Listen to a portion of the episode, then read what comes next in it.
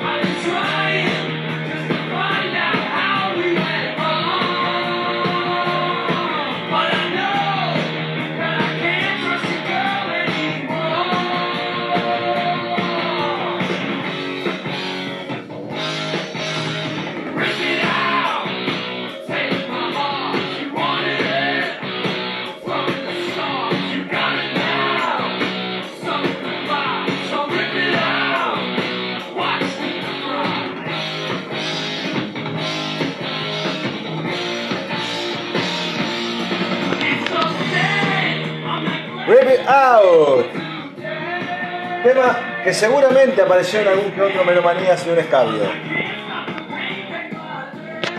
Y la historia demanda, muchachos. Kiss venía reventando todo. Se había consagrado como una de las bandas más vendidas de la época después de la Live. Lo que siguió con Rock and Roll Over y después con Love Gone puso la vara altísima. Y alguien que se animó a potenciar lo que ya había hecho era nuestro querido amigo Ace. A ver, la historia de los solo álbumes de Kiss es bastante conocida. Se dice que pese a todo el éxito, aún así la banda entre los cuatro estaba en un momento pésimo. Y esto era por fuera de temas económicos, entre ellos, griegos, creatividad. El más rompe pelotas era Peter Chris, pero Ace no se quedaba corta. Y se rumoreaba que ya amenazaba con irse de la banda. Y ahí entra toda una eh, una bocha de rumores en base a quién fue el que dijo, loco, hagan cuatro álbumes solitas y déjense de romper las bolas. Algunos dicen que eran los managers de ese momento, otros dicen que eran los de Casablanca y otros dicen que eran Paul Stanley. Según Gene Simmons, la idea con esto era que Ace no se vaya de la banda, porque Ace era un punto muy fuerte en esta. Y volvemos a lo mismo. No podemos matar a la gallina de los huevos de oro. Con Peter pasaba diferente, lamentablemente. Pero bueno, la cuestión es que empiezan a encarar sus álbumes solistas. Todos por su lado.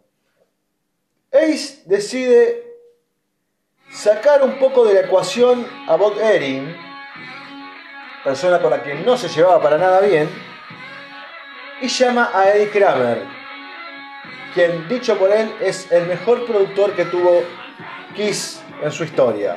Eddie Kramer fue la persona que trabajó en el primer disco de Kiss.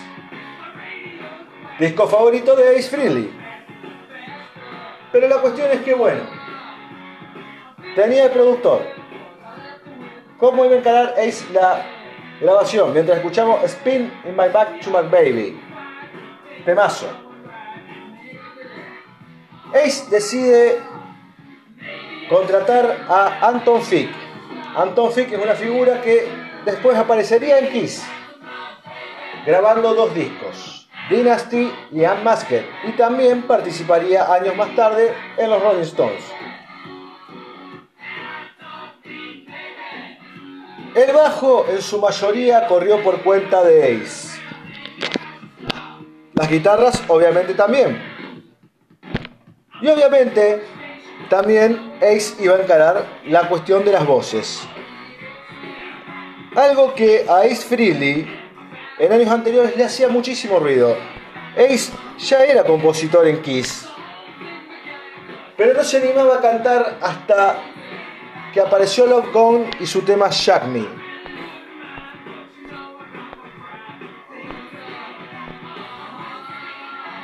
Por eso después de ese shock de autoestima, Ace Frehley nos da las canciones que tendría este álbum, todas cantadas por él. También participaría en el bajo el señor Will Lee, pero solamente en pocos temas. Lo demás para el que no lo sabe,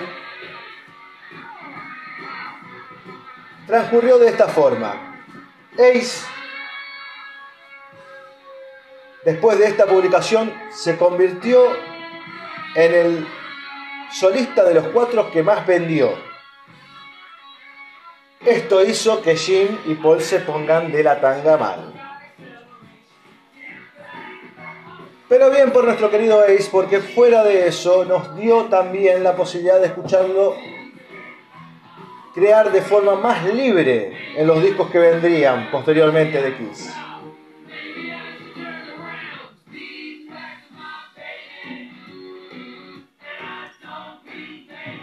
Pero vemos un poco de lo que contiene el álbum.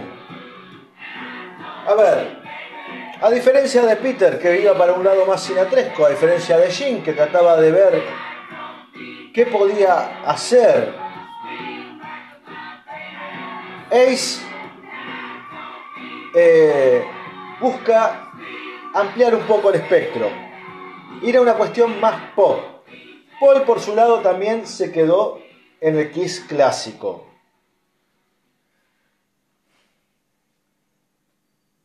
Y el disco abre con dos canciones rockeras espectaculares. Sigue con Snow Blind. Con este riff. Ace nos demuestra su capacidad para hacer riff. Ace saca una chota de 70 centímetros y se las da todo para cenar.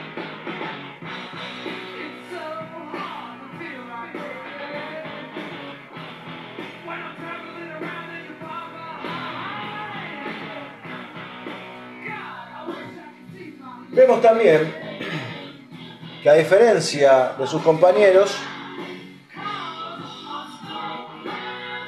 Ace tampoco tenía problemas de ir a temas más oscuros.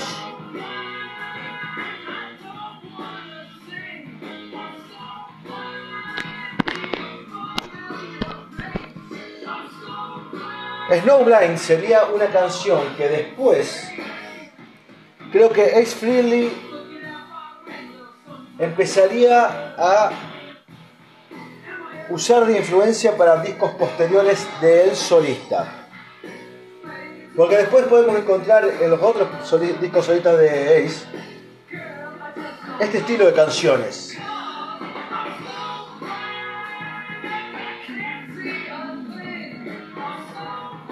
Recuerdo que esta canción pude escucharla en vivo.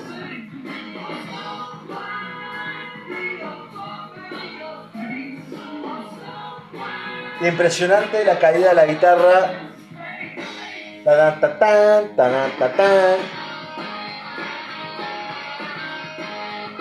Y después es Freely, señores.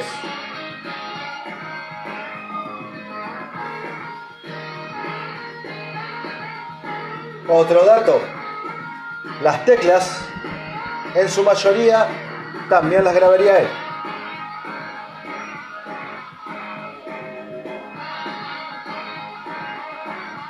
Esta idea media sweet, banda a la cual Ace eh, se sacaría las ganas de hacer un homenaje en su disco Anomaly.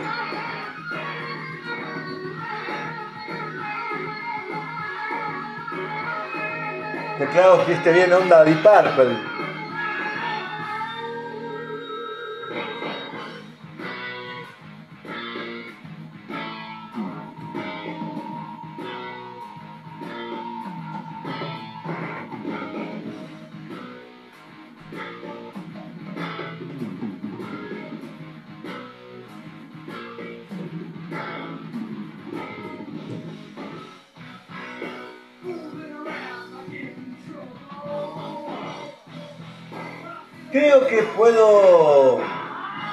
Decir que Ace Frehley es quizás el músico que más se acercó a la parte glam, hablando en sonido, no en estética. Por demás está decir que la parte más glam de Kiss en estética la tiene Paul. Pero en ese estilo de bandas, la persona que creo que más estuvo más cerca fue el Freely sin lugar a dudas.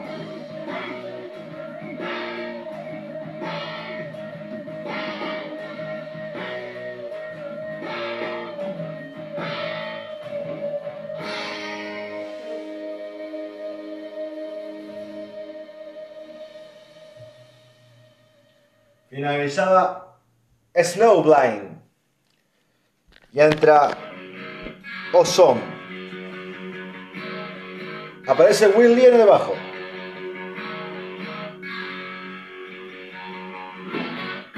Y este estilo de guitarra acústica también grabada por Ray Freely, una acústica media 12 cuerdas.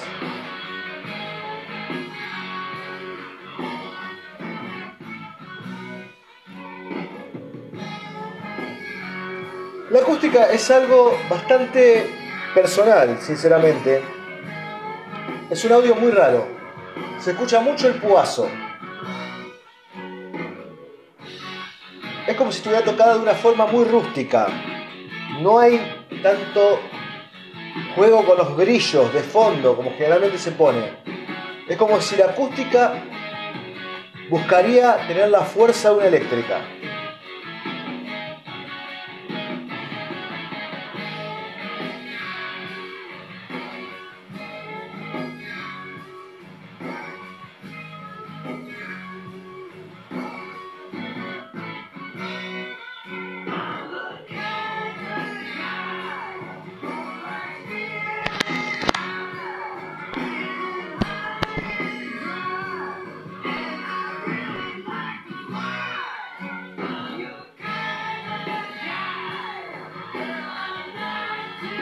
Media Bowie, media Mark Bolan, eléctricos, eléctricos de arriba abajo.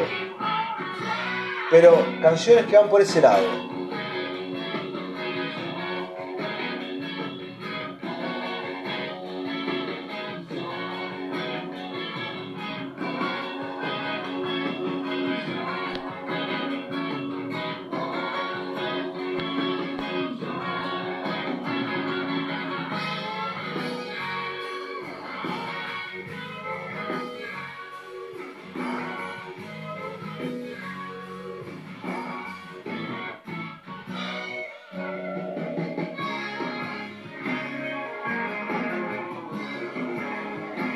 Es gracioso pensar que, a ver, yo siempre creo que hubo una especie de guerra de productores en Kiss. Como un team, eh, perdón, dos equipos divididos. Por un lado teníamos a los fundamentalistas de Eddie Kramer y por otro lado teníamos a los fundamentalistas de Bob Erin. Yo, desde mi lado, soldado total de Eddie Kramer, pese a que el laburo de Bob Erin es grosso, es muy grosso, pero ahí también se ve otra cuestión. Ace, pese a todo, siempre trató de enaltecer la música por fuera de que sea lo más vendible. Y fíjense bien lo que le salió, fíjense, lo bien que le salió la jugada, que terminó haciendo que este disco sea un disco de platino.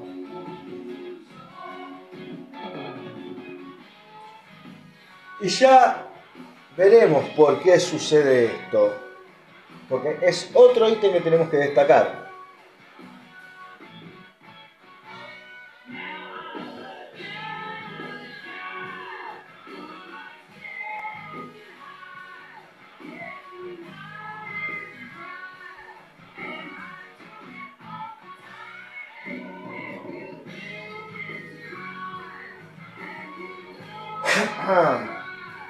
Otro dato también, antes de que se lista de la reputísima madre.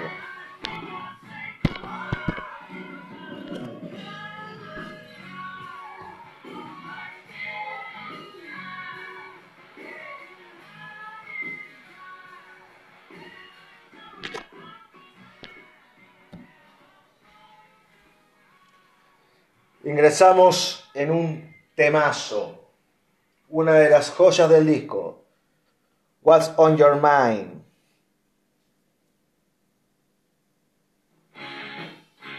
Vamos a subir un poquito, vamos a escuchar.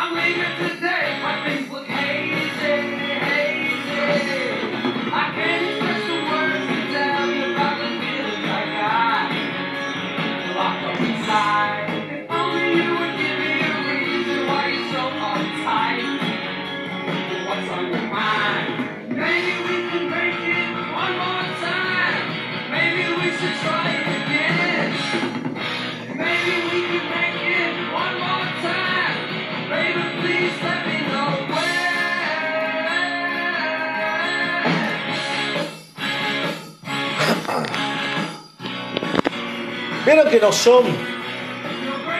Dijimos que las acústicas trabajaban de una forma diferente a la hora de centrarse más en parecer una eléctrica. Acá no, acá las acústicas cumplen el rol que generalmente tienen en canciones baladescas. Dar los brillos, dar la base, dar el colchón. Y además que me encanta muchísimo los jueguitos esos que va haciendo.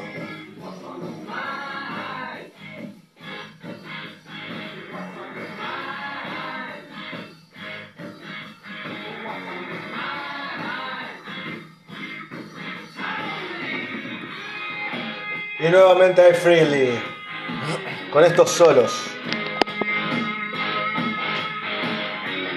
Por esas cosas amo a este tipo. Esa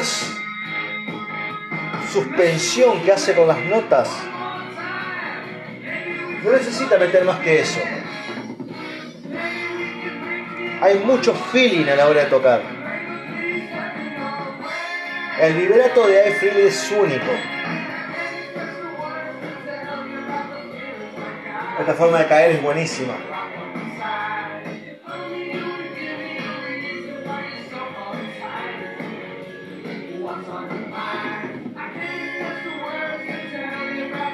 Y ahí entra una guitarra de fondo.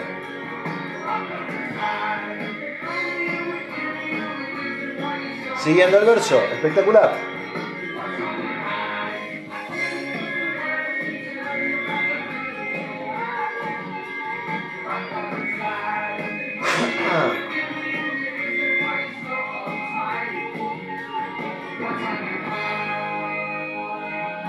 Así termina. Y ahora pasamos al hit. Hace presencia Ruth Ballard. Pero seguramente ustedes los conocen como Ace Freely. Porque esta canción fue mucho más popular por Ace Freely que por Ruth Ballard. Y no solamente eso, en Argentina lo, lo conoceríamos como Zoom de su estéreo.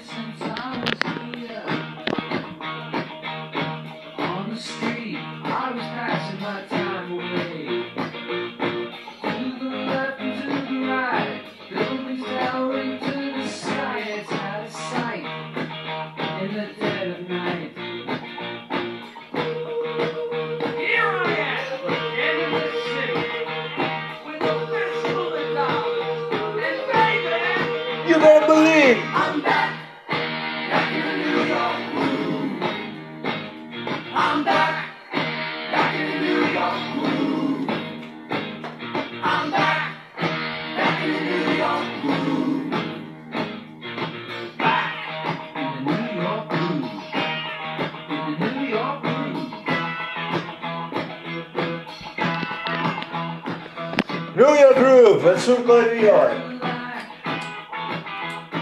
Temazo con más onda que ninguno. Una canción que lamentablemente sus versiones en vivo no le hacen justicia si la comparamos con lo que es en estudio. El estudio es una obra maestra. Imagínense lo bien que le fue esta canción que después se incluiría en los set lists de Kiss.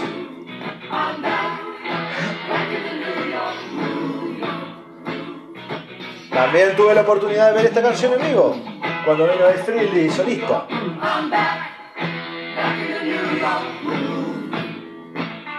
Y en vivo tenemos una versión más rockera.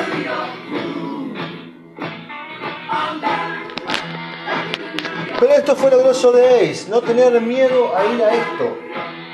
Ir a un lado pop, un lado disco, estamos hablando del año 1978. Se venía la música disco y el tipo te metió una canción que termina en un boliche tranquilamente.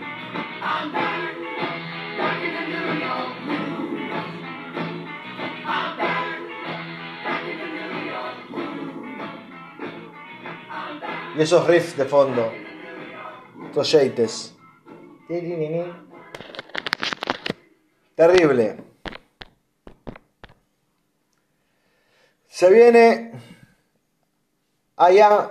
I, oh, ya me empecé a trabar. I am in need of love.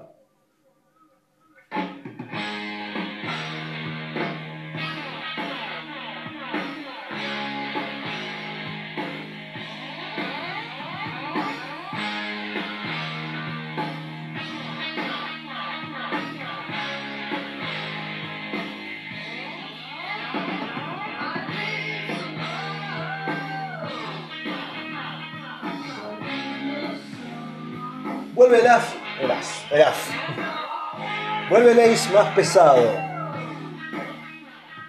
Un estilo de canción que luego en sus álbumes del 80 también sería muy marcado. A ver. Se puede hablar mucho de Ace Frehley en vivo, quizás la parte más impresionante de Ace esté en vivo, con toda la parafernalia que usaba en Kiss, o con esos solos bien rock and rolleros de hard. Pero el laburo de Ace Frehley dentro de los estudios es buenísimo, porque muchos efectos los creas a través de sus guitarras. Es un tipo que experimenta muchísimo con la guitarra. Y en sonidos que no necesitan tanto efecto, tanta bola. Siempre fue un tipo que se declaró limitado con los efectos. Sacando los ecos o los guaguas muy de vez en cuando. Lo de Freely pasa más por una cuestión de manejar amplificadores, posicionarlos de diferentes formas y jugar con lo que sale de sus dedos.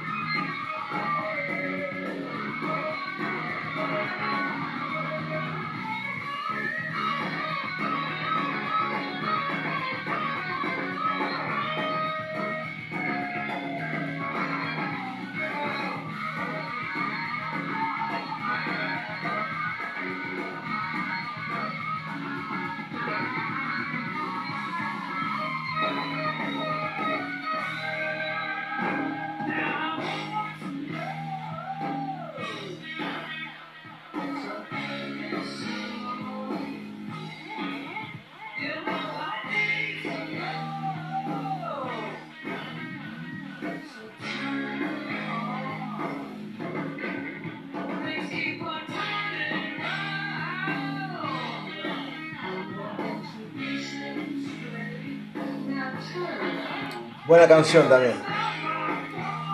El disco es impecable.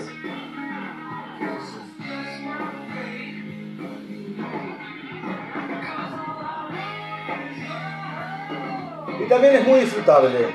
Después de la conclusión podemos hablar de qué sentimos que le falta.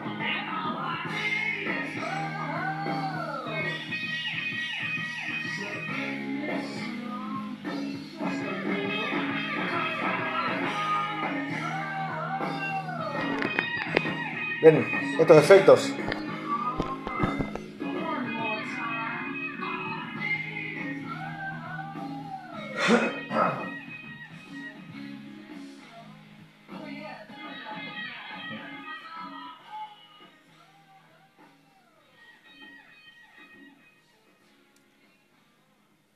Cierra I'm in need of love. Of love. Hoy estoy pésimo con el inglés, señores.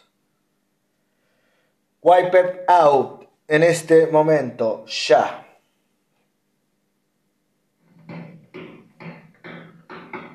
Canción compuesta por Al Frisley y Anton Field, con Willie en el bajo.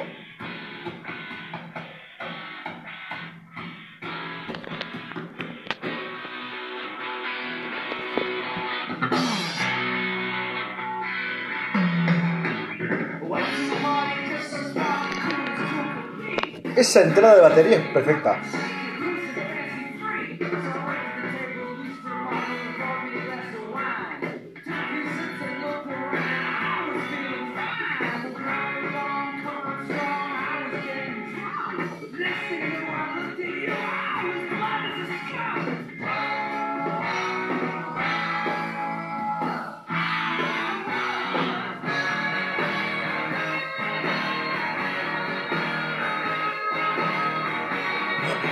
Cambio total en el tema. Arrancan dándonos una canción media paródica para después terminar, cuando digo paródica me refiero a media graciosa. Y después vuelve a esta idea pesada que ya encontramos en, en Snowline, por ejemplo. Después la guitarra vuelve.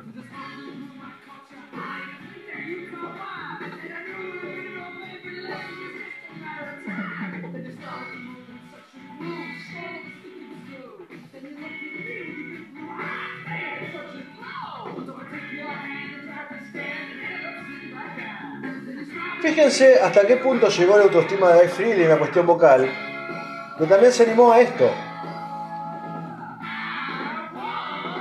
A cantar de esta forma.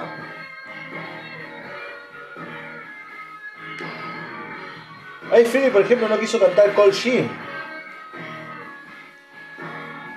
que es una canción de él, se la dio a Jim para que la cante.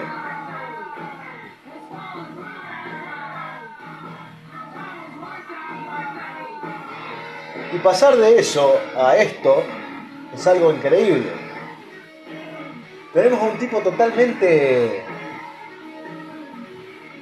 afianzado, totalmente orgulloso de sí mismo a la hora de hacer este trabajo.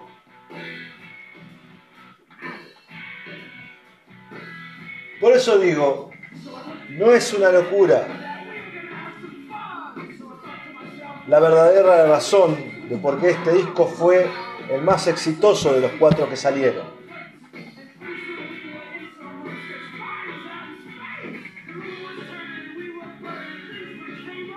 Seguramente porque también a la idea que tenía uno de un Kiss, por así decirlo, cuadrado, Ace Freely mostraba otro punto de vista.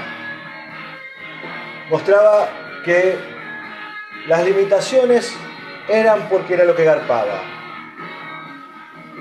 pero que no era ningún improvisado.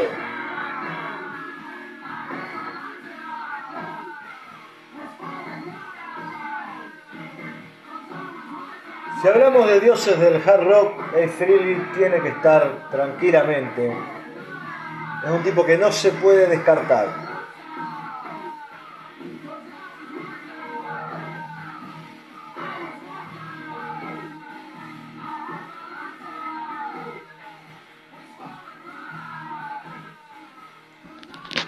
Ingresamos en la última canción, señores. Se termina el disco. Un disco corto.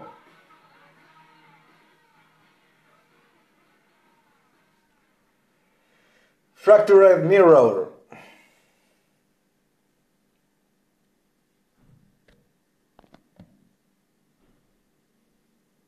Es el último tema. Un instrumental de 5 minutos. Vuelven los instrumentales largos. La putísima madre que me parió. Pero hay una historia interesante.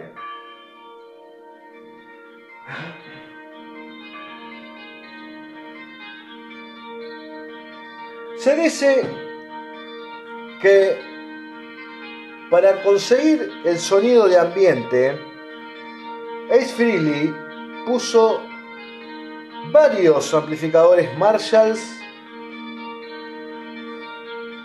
al máximo, dejó conectada una guitarra sin tocarla y eso creó la bola que tenemos de fondo. Luego empezó a usar una mandolina para hacer, va, creo que era una mandolina, para hacer esto, esta base.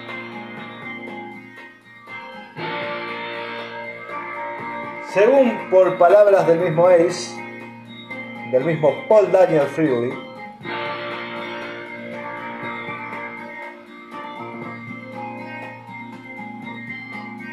este fue su mejor laburo, tanto guitarrístico como musical.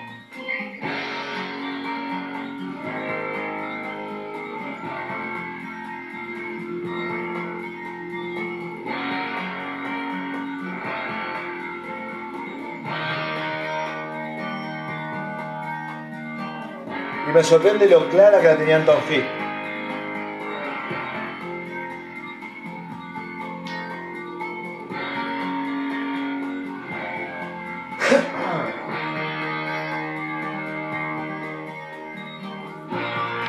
No he destacado la presencia del bajo de este disco. A ver, creo que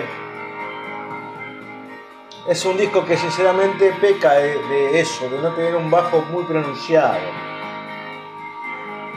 Creo que la idea de Ace siempre va a ir por el lado de el rock de guitarras, de poner la guitarra en primer plano. A ver, es lo que lo hace ser Ace Frehley. No conocemos a un Ace Frehley eh, por fuera de ser guitarrista, o sea, en realidad conocemos sus otras facetas, hasta su faceta de bajista. Ace Frehley ha grabado el bajo en muchas canciones de Kiss.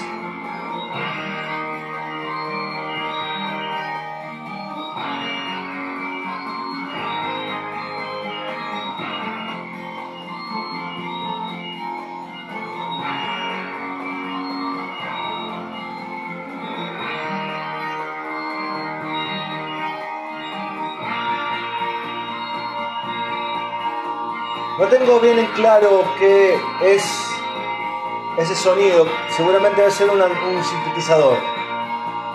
También de la mano de la persona a quien estamos homenajeando. No hubo mucho participante en este disco, hay que entenderlo también a eso. La banda fue limitada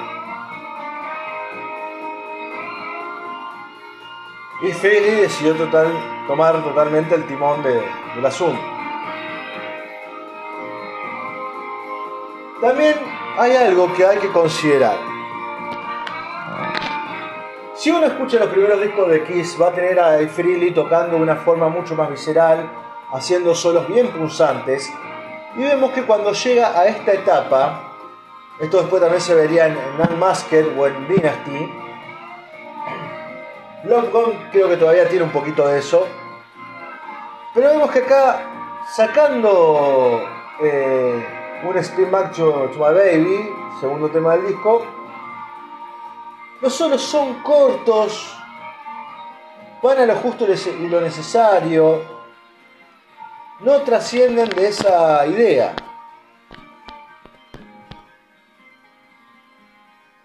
Quedan en ese estilo. Como que el tipo se limita mucho a la idea de hacer ese Guitar Hero y pasar a un tipo más sutil. Y sinceramente es una de las mejores facetas de Ace Frehley, mostrar su lado rítmico. No podría decir que Ace Frehley está entre los 10 mejores guitarristas rítmicos del mundo, ni en pedo, pero sí podemos decir que es un buen guitarrista rítmico. Ace Frehley en sí es un muy buen guitarrista. Por eso es mi guitarrista favorito. Porque es un tipo que me impresiona y que solamente... Eh, perdón, solamente no. Y que no solamente me, me impresiona, sino que también, o sea, me da esa sensación de que el tipo te da algo que puedas hacer. Se puede ser un Freely en la vida. Y es eso algo que te motiva a tocar. Llegamos al final del álbum solista de Dave Freely, eh, su primer álbum solista, el álbum que sacó junto a, a los otros cuatro álbumes, perdón, a los otros tres álbumes de sus compañeros. Entiéndanme los errores, por favor. Eh, hace mucho calor, es un día muy agotador. Por eso nos estamos equivocando y nos estamos corrigiendo a la vez. No importa, vamos con la conclusión. ¿Qué puntaje, qué puntaje se lleva este disco? Es un hermoso 9. Casi, casi un 10. Pero ¿por qué digo esto? Porque, a ver, Falta también ese A. Freely que acabo de decir que eh, teníamos los primeros discos. Yo siento que falta eso. nos da otra faceta, la cual es muy agradable, es muy buena, pero le falta eso que nos enamora. Aún así, eh, creo que termina siendo un disco más para impresionar que para eh, gustar. No es algo que esté en el radar del fanático de Kiss a primera escucha. Situémonos en contexto. Si uno viene de esa seguidilla de Rock and Roll Over, de Love Gone, de esos discos, vamos, podemos ir un poquito más atrás, to Kill. Si uno viene con todo eso, va a esperar encontrar algo, sobre todo en el tipo que fue, eh, que fue uno de los máximos causantes del sonido de Kiss. Pero aún así, eh, nos da esto que es bellísimo y por el otro lado sentimos esa falta, es muy pequeña, pero es notoria, es notoria.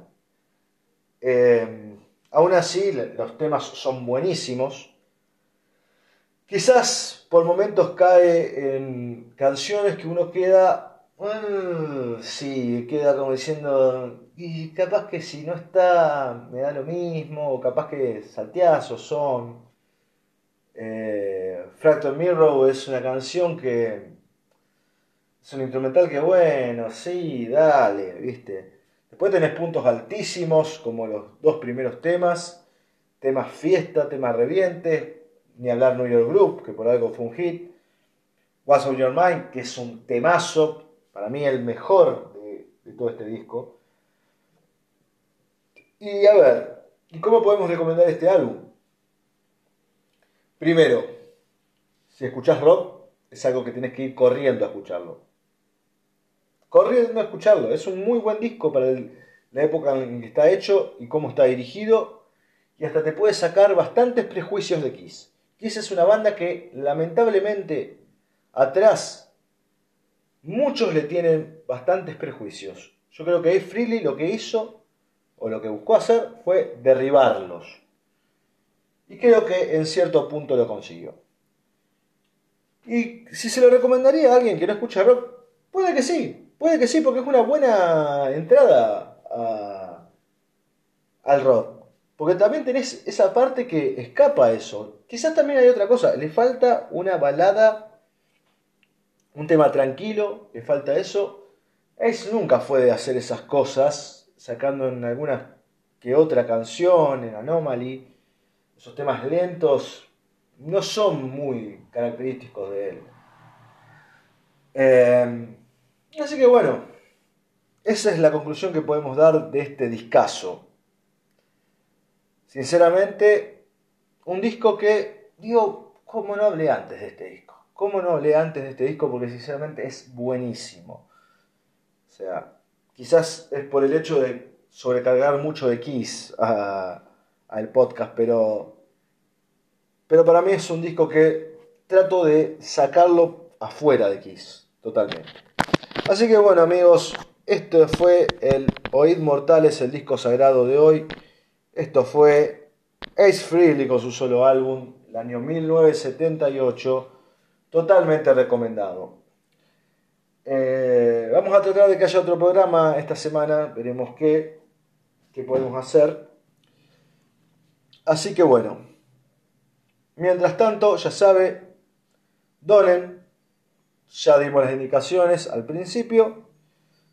Por las dudas se las recordamos, hay un Arias y un CBU en el perfil de Spotify, se encuentra en la parte de la descripción apretando en el más. Nos vendría bárbaro. No decimos más, nada, los dejamos y esperamos verlos pronto, se termina el año, van a seguir saliendo cosas, por lo menos hasta la parte de las fiestas en diciembre. Quizás sería una buena fecha cerrar todo este año eh, esos días entre el 20 y el 24 de diciembre. Nada más. Que tengan todos una muy buena noche sudamericana.